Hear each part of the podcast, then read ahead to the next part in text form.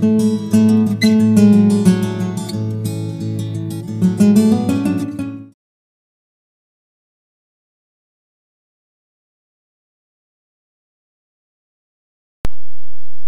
a estudiar a continuación los contratos innominados. Con el nombre de contratos innominados eh, se designan determinadas relaciones obligatorias que los juristas, sobre todo los juristas justinianeos, han recogido en una categoría distinta y que tienen como punto de conexión común una idéntica tutela o semejante tutela jurídica. Tales relaciones pueden tener como objeto, ya sean bilaterales, unilaterales. Lo importante es que el vínculo que surge de hecho con respecto a la relación eh, puede siempre estar protegido por una actio que vamos a estudiar, Justinianea, que es la actio praexisti verbis. Los elementos en base a los cuales surge este vínculo obligatorio, como característica de los contratos nominados, es primero el acuerdo convento de las partes que tienen como objeto, primero, ya sea la realización de una prestación bilateral sin sinalamática, en el sentido de que cada uno de los sujetos se compromete en relación con el otro a dar una determinada cosa o a llevar una determinada actividad. Y estos acuerdos pueden ser clasificados en cuatro figuras distintas, que ya son muy conocidas. El do ut des, do ut facias, facio ut des y facio ut facias. Doy para que des, doy para que hagas, hago para que des y hago para que hagas. Y segundo, que la, que la realización de una prestación sustantivamente sea unilateral. Por ejemplo, el acuerdo por el que una de las partes entrega a otra un objeto con el fin que averigüe esta cuál es el valor del objeto. Con respecto a los siguientes elementos que hace falta en el vínculo obligatorio es que la ejecución de la prestación convenida que una de las partes ha hecho con la relación a la otra constituya una causa de vínculo obligatorio que se crea entre las partes.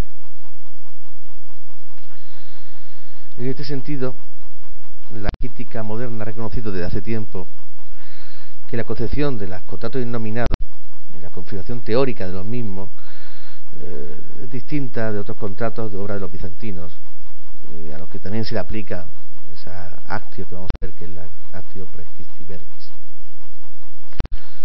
Los principales contratos innominados, recordemos que son, eh, que a diferencia de los contratos verbales, literarios, reales o sexuales, estos contratos innominados no consisten en figuras típicamente determinadas, sino que en esa categoría puede entrar un número indefinido de relaciones no comprendidas en otros contratos y que surgen de la ejecución efectuada por un sujeto en relación con otro, de un acuerdo que tiene por un objeto un compromiso recíproco, de, ya sea de dare o de, o de facere. Y en realidad eran muy utilizadas. Los, romanos se servían de estas figuras para la exigencia económica. Terminaron asumiendo con el paso del tiempo una figura propia. Y quizás lo más importante es lo que vamos a estudiar a continuación, el la permuta o la permutatio. La permuta es una figura jurídica por la cual dos sujetos se ponen de acuerdo en transmitir uno al otro la propiedad de una cosa propia y ambos, o también uno solo de ellos, llevando a cabo el efecto de la transmisión de la propiedad en relación con el otro. En el primer caso, esto es, cuando ambos sujetos han efectuado uno al otro la transmisión de la cosa, cada uno de los sujetos está obligado en relación con el accidente, si se verifica la edición de la, cosa transmitida y también, al menos en el derecho justiniano, algo claro, por vicios ocultos de la misma. En el segundo caso, esto es cuando un solo sujeto realiza la transmisión de la cosa propia al otro, el sujeto que hace la entrega puede o, volver a pedir la cosa que ha dado o solicitar al, adquirente que le transmita a su vez la cosa convenida. Igualmente, aquel que ha transferido la cosa propia responde por la evicción y en derecho justiniano por los vicios ocultos que pudiera presentar la cosa. Causa del contrato es para cada una de las partes el fin de recibir de la otra parte la cosa convenida, en contraprestación de la cosa que se ha dado propia. Una vez que se afirmó la teoría, en este caso fue proculeyana, que existía que, que el acuerdo de intercambiar cosa por cosa pudiera figurar entre los contratos consensuales, y una vez separada claramente la permuta de la compra-venta, los juristas romanos ponen de manifiesto la diferencia entre los dos institutos. Las acciones para tutelar la relación que surge de la permuta son, en el derecho clásico, la conditio ob re dati re non secuta, y más tarde, en el derecho justiniano, la actio praxisti verbis, que va a ser, como veremos, eh, el elemento de todos estos contratos denominados innominados. El estimatum. ¿Qué es el estimatum? Es el acuerdo entre dos sujetos en virtud del cual uno entrega al otro determinadas mercancías acordando el valor, acordando el valor de venta y el otro se compromete a venderla a tercero y a pagar a la otra parte en un plazo determinado el valor convenido de las mercancías vendidas y claro, devolviendo las que no se hayan sido vendidas.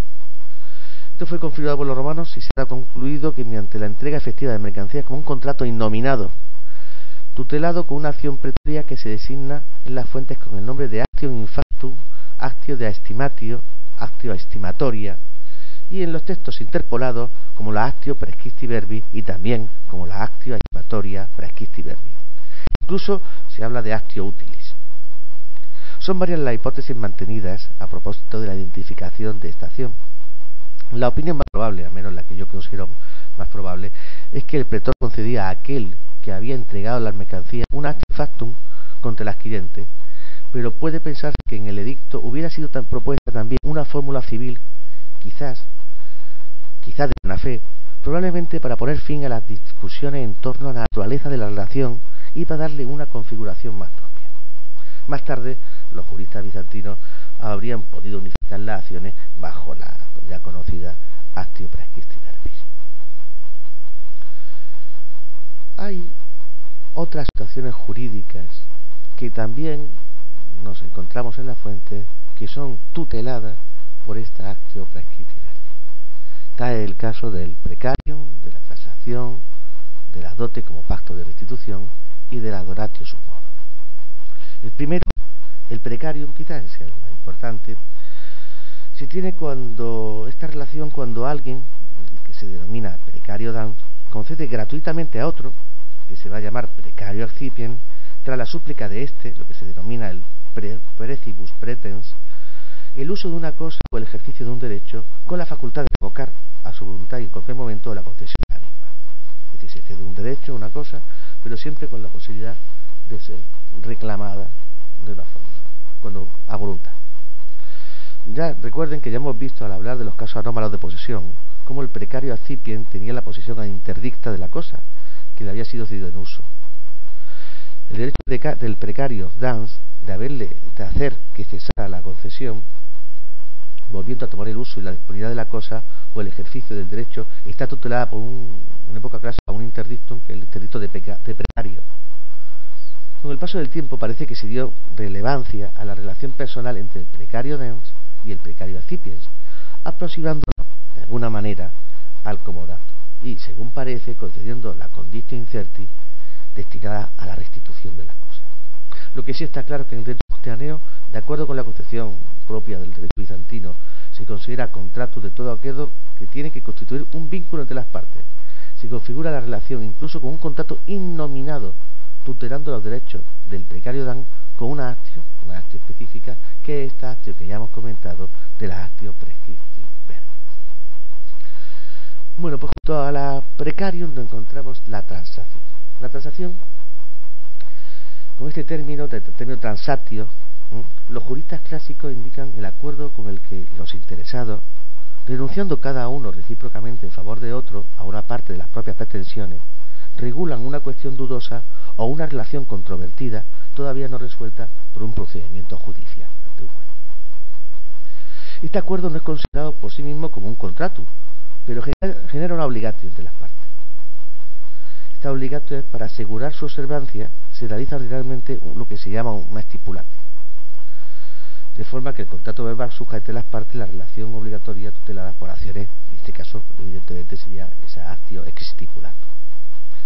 Es en derecho justianeo, en cambio, cuando dando principalmente relieve al elemento de la renuncia recíproca de ambos sujetos a una parte de sus propias pretensiones, cuando con vista a prevenir o solucionar una desaveniencia entre ellos, se llega a configurar tal acuerdo bajo el aspecto de un contrato innominado y como tal concediéndole una tutela específica, en este caso la conocida actio que hemos hablado hasta este momento de la actio praescripti verbis. Otro caso de contrato innominado es la donatio sub modo. Este donatio, cuando el donante transfiere al donatario por medio de una traditio la propiedad de la cosa dada, declarando en el momento en que la realiza eh, la traditio el modus que impone al donatario en provecho propio o de un tercero, los compiladores tutelan el cumplimiento del modus por medio de la actio praescripti verbis. Y es así como esta donatio sum modo tiene una categoría mm, de contrato innominado. Finalmente, la constitución de la dote compacto de restitución. La constitución de la dote efectuada con transferencia de la propiedad de las cosas, acompañada del pacto de restitución en caso de no celebración de la anuncia o de disolución del matrimonio, es considerada por los juristas justinianeos bajo el aspecto de un contrato innominado. Y como tal, la restitución de la misma, la restitución de la dote, si se dan estos casos, se tutela bajo esa acción que hemos visto que es la verbi. Un caso más, pues, de contrato innominado. La esta categoría de cuasi contrato, no es clásica y se encuentra formulada por primera vez en las fuentes dentro del ámbito del derecho justiniano. De hecho, en las instituciones de Justiniano es donde primera vez se encuentra. En esta categoría se recogen relaciones que ya en derecho clásico eran generadoras de obligaciones basadas no en una conventio, es decir, no en el acuerdo de las partes, sino en un acto unilateral. A ellas después añadieron otras relaciones que surgían también de un acto unilateral a las cuales los prosclásicos y sobre todo los justinianeos le arrogaron la posibilidad de hacer nacer una obligación. Dentro de, las, de los cuasicontratos, el primer cuasicontrato que vamos a estudiar y que quizás sea el, a mi modo de entender de prioridad importancia es la negotorium, la negotorium gestio. Esta figura, esta figura de la negotorium gestio se da cuando alguien, sin haber mediado encargos y sin estar obligado a, por razón de su oficio, emprende por iniciativa propia y en interés de otros la gestión de uno o más negocios de otro. De tal actividad, una actividad como ustedes comprenderán unilateral, surge una relación obligatoria entre el que hace la gestión, que se vaya a denominar en la fuente como negotorium gestor, y aquel en cuyo interés el primero hace esta gestión, que se va a denominar el dominus rei gestae o dominus negoti. El objeto de la relación se constituye así en, primero, una obligación a cargo del negotorium gestor, que podía ser de llevar a cabo a término la gestión iniciada según la naturaleza del negocio y el interés del dominus. La muerte de este último, a diferencia de lo que ocurre con el mandato, no obliga, no extingue o bien la obligación de transmitir al dominus los efectos del negocio jurídico concluido por él cuando el dominus lo ratifique. En todo caso, la obligación a cargo del dominus es la de resarcir al negocio un gesto por los gastos realizados por éste y de liberarle de las obligaciones asumidas que él ha ratificado.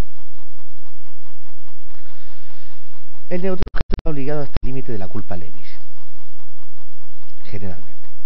Sin embargo, en el caso de que haya emprendido, en el supuesto en que haya emprendido la gestión en un momento especialmente judicial o grave para el interés del dominus, su responsabilidad se aumenta y llega al dolus y a la culpa lata. Cuando en cambio ha iniciado sin necesidad negocios que no entran en los normales del dominus y ha iniciado negocios contra la prohibición de este, contra la prohibición, responde también por caso fortuito. Así hasta llegar al derecho en donde se, se, le exige lo que se llama, denomina la exactísima diligencia. Para la tutela de los derechos, ya sea del dominus como del negotium gestor, existe en el derecho clásico mm, dos, dos, acciones. Para el primero, para el dominus, la acción negotium gestorum directa y para el segundo, para el negotium gestor, la acción negotium gestorum contraria. Eran acciones in factum, lo cual mostraría el origen pretorio de esta negotium gestio. Y posteriormente a ellas se le añadieron también otras acciones juricivili de buena fe, con lo cual se reconoce así de esta manera, con estas acciones civiles, que tuvo un reconocimiento dentro del jus civile. En el derecho posclásico usturaneo la negotiación gesto aparece separada y distinta al mandato y a la procura y está diseñada como una relación obligatoria e independiente cuya fuente está claramente establecida, a saber, a diferencia del mandato, no hay conventium, no hay acuerdo sobre una causa determinada, sino que es un acto unilateral de la gestión. Esta actividad unilateral de gestión tiene que tener una serie de requisitos, son tres básicamente. El primero es que sea gestión de negocios de otro, el segundo es el animus negoti aliena gerendi y el tercero el negotium utiliter coeptum. El primero, la gestión de negocios de otro, puede consistir en cualquier realización, esta negociación gestión, en cualquier realización de la actividad humana tendente, ya sea a conseguir un efecto material, ya sea a un efecto negociador determinado, o bien ya sea a cabo de un conjunto de negocio global. Imagínense administrar todo un patrimonio de otro. Los negocios gestionados deben ser de otro siempre, de otra persona. Es decir, deben ser realizados dentro de la esfera patrimonial de una persona distinta al gestor, al que la hace. Y en la intención de este, del gestor, para ser destinado a entrar en la esfera patrimonial, los efectos de ese otro. En efecto, no existe un gestio si alguien gestiona asuntos propios creyendo que son de otro. Esto es un texto clásico muy conocido, es Digesto 3556. El segundo requisito es el animus negotia aliena gerendi.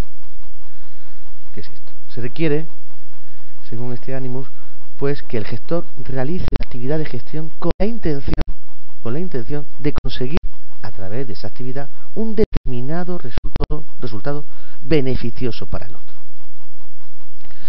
Se entiende que para que subsista este elemento, que evidentemente es un elemento subjetivo, es preciso que la voluntad del gestor esté dirigida hacia el fin determinado. Es decir, no se precisa para que se tenga la figura del negativo gesto que el resultado sea conseguido efectivamente, solo la intención hacerse. No es necesario que el gestor identifique al que, al que es el dominum negoti. Para los juristas romanos existe también la, la negativo gestio si el gestor ignora quién es el dominum negoti o si aún más incurre en error en la persona, se equivoca el destinatario. Y finalmente, tercer requisito, negotium utiliter coeptum. Esto es, este es un elemento sobre el cual la doctrina moderna ha discutido y sigue discutiendo ampliamente. No se identifica con la el, no con el negotium utiliter gestum, es decir, con la utilidad de la, gestión realizada, sino que es entendido en el sentido de que sea útil emprender la gestión. El criterio para determinar la existencia de tal utilidad de emprender la gestión parece que debe buscarse en las circunstancias de la ausencia de impedimento o de ignorancia del dominus, así como en la valoración de que la actividad iniciada por el gestor sea conforme a la que un hombre normal en las mismas circunstancias pues había llevado a cabo pues interés propio. Hasta aquí, hasta aquí esta negociación un gesto como cuasi contrato. Observen ustedes la unilateralidad y el efecto obligacional. El segundo caso que observamos en la fuente es el legado obligatorio. Los juristas clasifican entre los cuasi contratos también la relación obligatoria que surge entre el heredero y aquel que es beneficiado en un testamento con un legado con el que se impone al heredero que haga la donación al legatario de una cosa que fue parte de su patrimonio hereditario o que pertenezca al, a un, al heredero o a un tercero. O bien que tolere que el legatario se apropie de cosas que forman parte del patrimonio hereditario o del, patrimonio del propio heredero. Bueno, son los casos que ya ustedes conocerán que se denominaban el legado per y el legatum modo. Supuesta la clasificación de la relación entre cuasi-contratos, se podría creer que los juristas justinianeos pensaban que la obligación nacida del acto unilateral realizado por el heredero con la aceptación de la herencia, es decir, cuando el heredero aceptaba la herencia, coetáneamente aceptaba también esta obligación. En los textos romanos no hay mucha huella de ello, aunque sí vemos que hay un par de ellos, instituciones 327.5 y digesto 44.752. Que no es un contrato, porque no es un convenio, pero no por ello no, no se pierde la relación obligacional con lo cual es un cuasi contrato. El siguiente cuasi contrato que vamos a estudiar es el denominado eh, policitatio. El significado técnico puede ser en el lenguaje jurídico clásico el de la promesa, la promesa unilateral de realizar una prestación, es decir, el ofrecimiento unilateral a hacer algo. El único caso en el que en el derecho clásico se reconoce a tal promesa unilateral la eficacia de hacer que surja una relación jurídica entre que el promete y el sujeto al que va dirigida la policitatio es el del particular, el sujeto particular, que asume el compromiso respecto a una civitas o respecto a un municipio de dar o hacer algo con ocasión de su candidatura a un determinado cargo público o también dirigir un monumento u otro edificio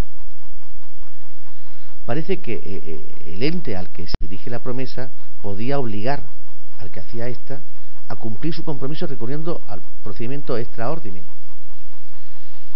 Se discute si para crear el compromiso era necesario también el comienzo de la misma obra. Lo que está claro es que en el derecho justiniano se reconoció una eficacia vinculante, tanto a la simple policitación, ya sea en base a una causa lícita, como al inicio de la obra, es decir, la obra no se podía dejar a medias, una media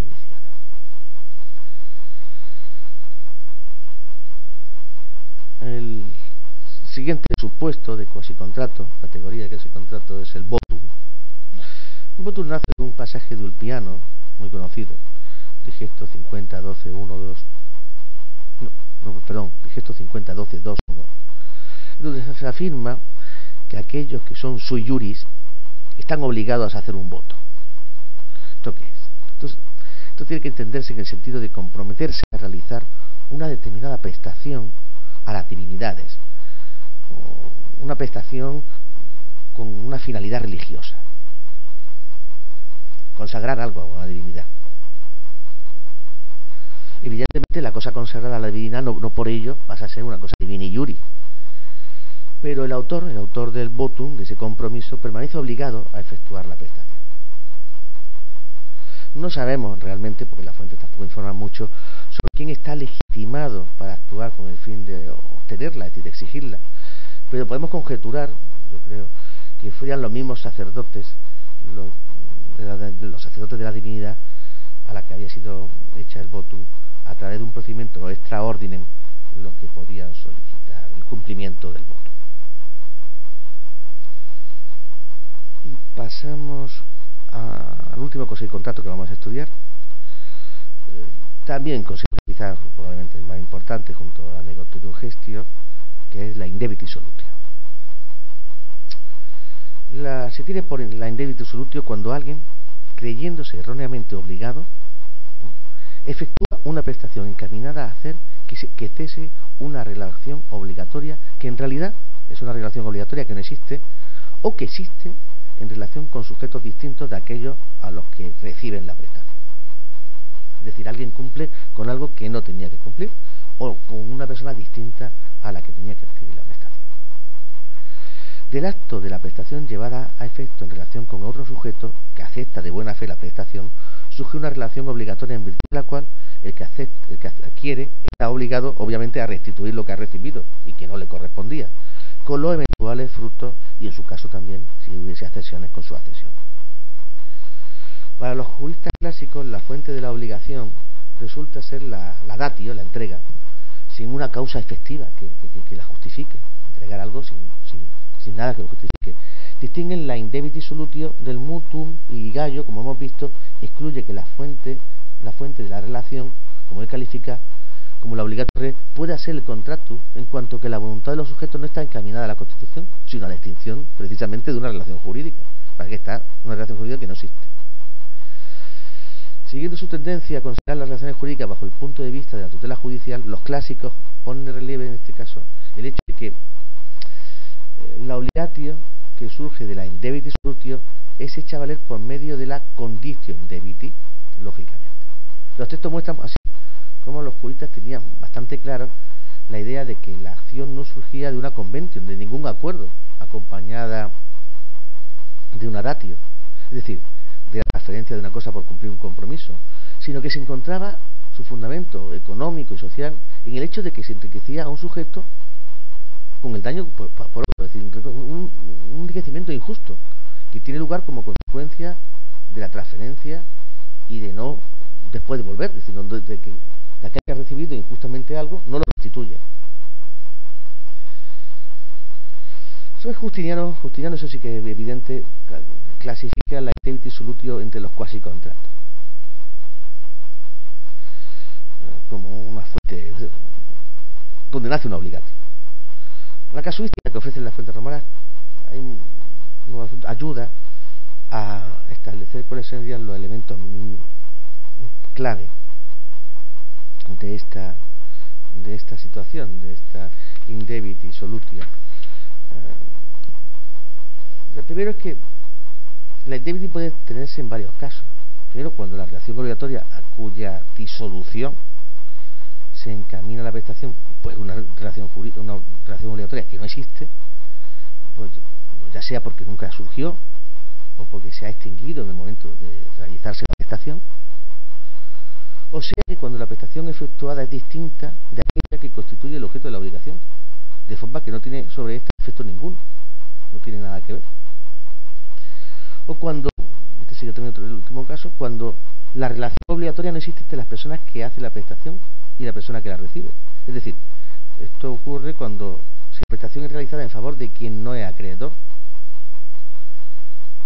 y, o por quien no es deudor, sino que, que es aquel que se cree que es deudor pero no lo es.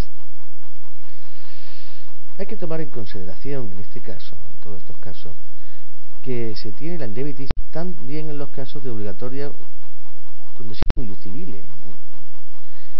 pero es hecha judicialmente ineficaz por el petor inmediatamente a través de una excepción. No hay, en cambio, indebitum si alguien cumple una obligación natural suya. Esto es importante. En tal caso, en efecto, tiene lugar la solutio retentio. Es decir, cuando alguien cumple una obligación natural, no se considera que se ha hecho una indebiti solutio, y entonces se puede mantener, se puede retener lo, lo, paga. Otro elemento que las fuentes no hablan de que se requiere para que nos encontremos frente al caso de la indebiti solutio es el error de aquel que realiza la prestación a propósito de la propia existencia de una relación obligatoria previa que hay que extinguir. Y finalmente también otro elemento es la buena fe de quien recibe la prestación, quien cree que bueno que se le debía. En efecto, en el caso de que alguien acepte una prestación que sabe que no le es debida, no existe la figura del, indíbite solutio. No, no. Lo que nos encontraríamos sería sobre el furtum. Y aquel que realiza la prestación tendría contra este sujeto que la ha recibido a sabiendas que no le correspondía lo que es una condición, la condición furtiva. Bueno, hasta aquí los elementos más importantes de los cuasi contratos.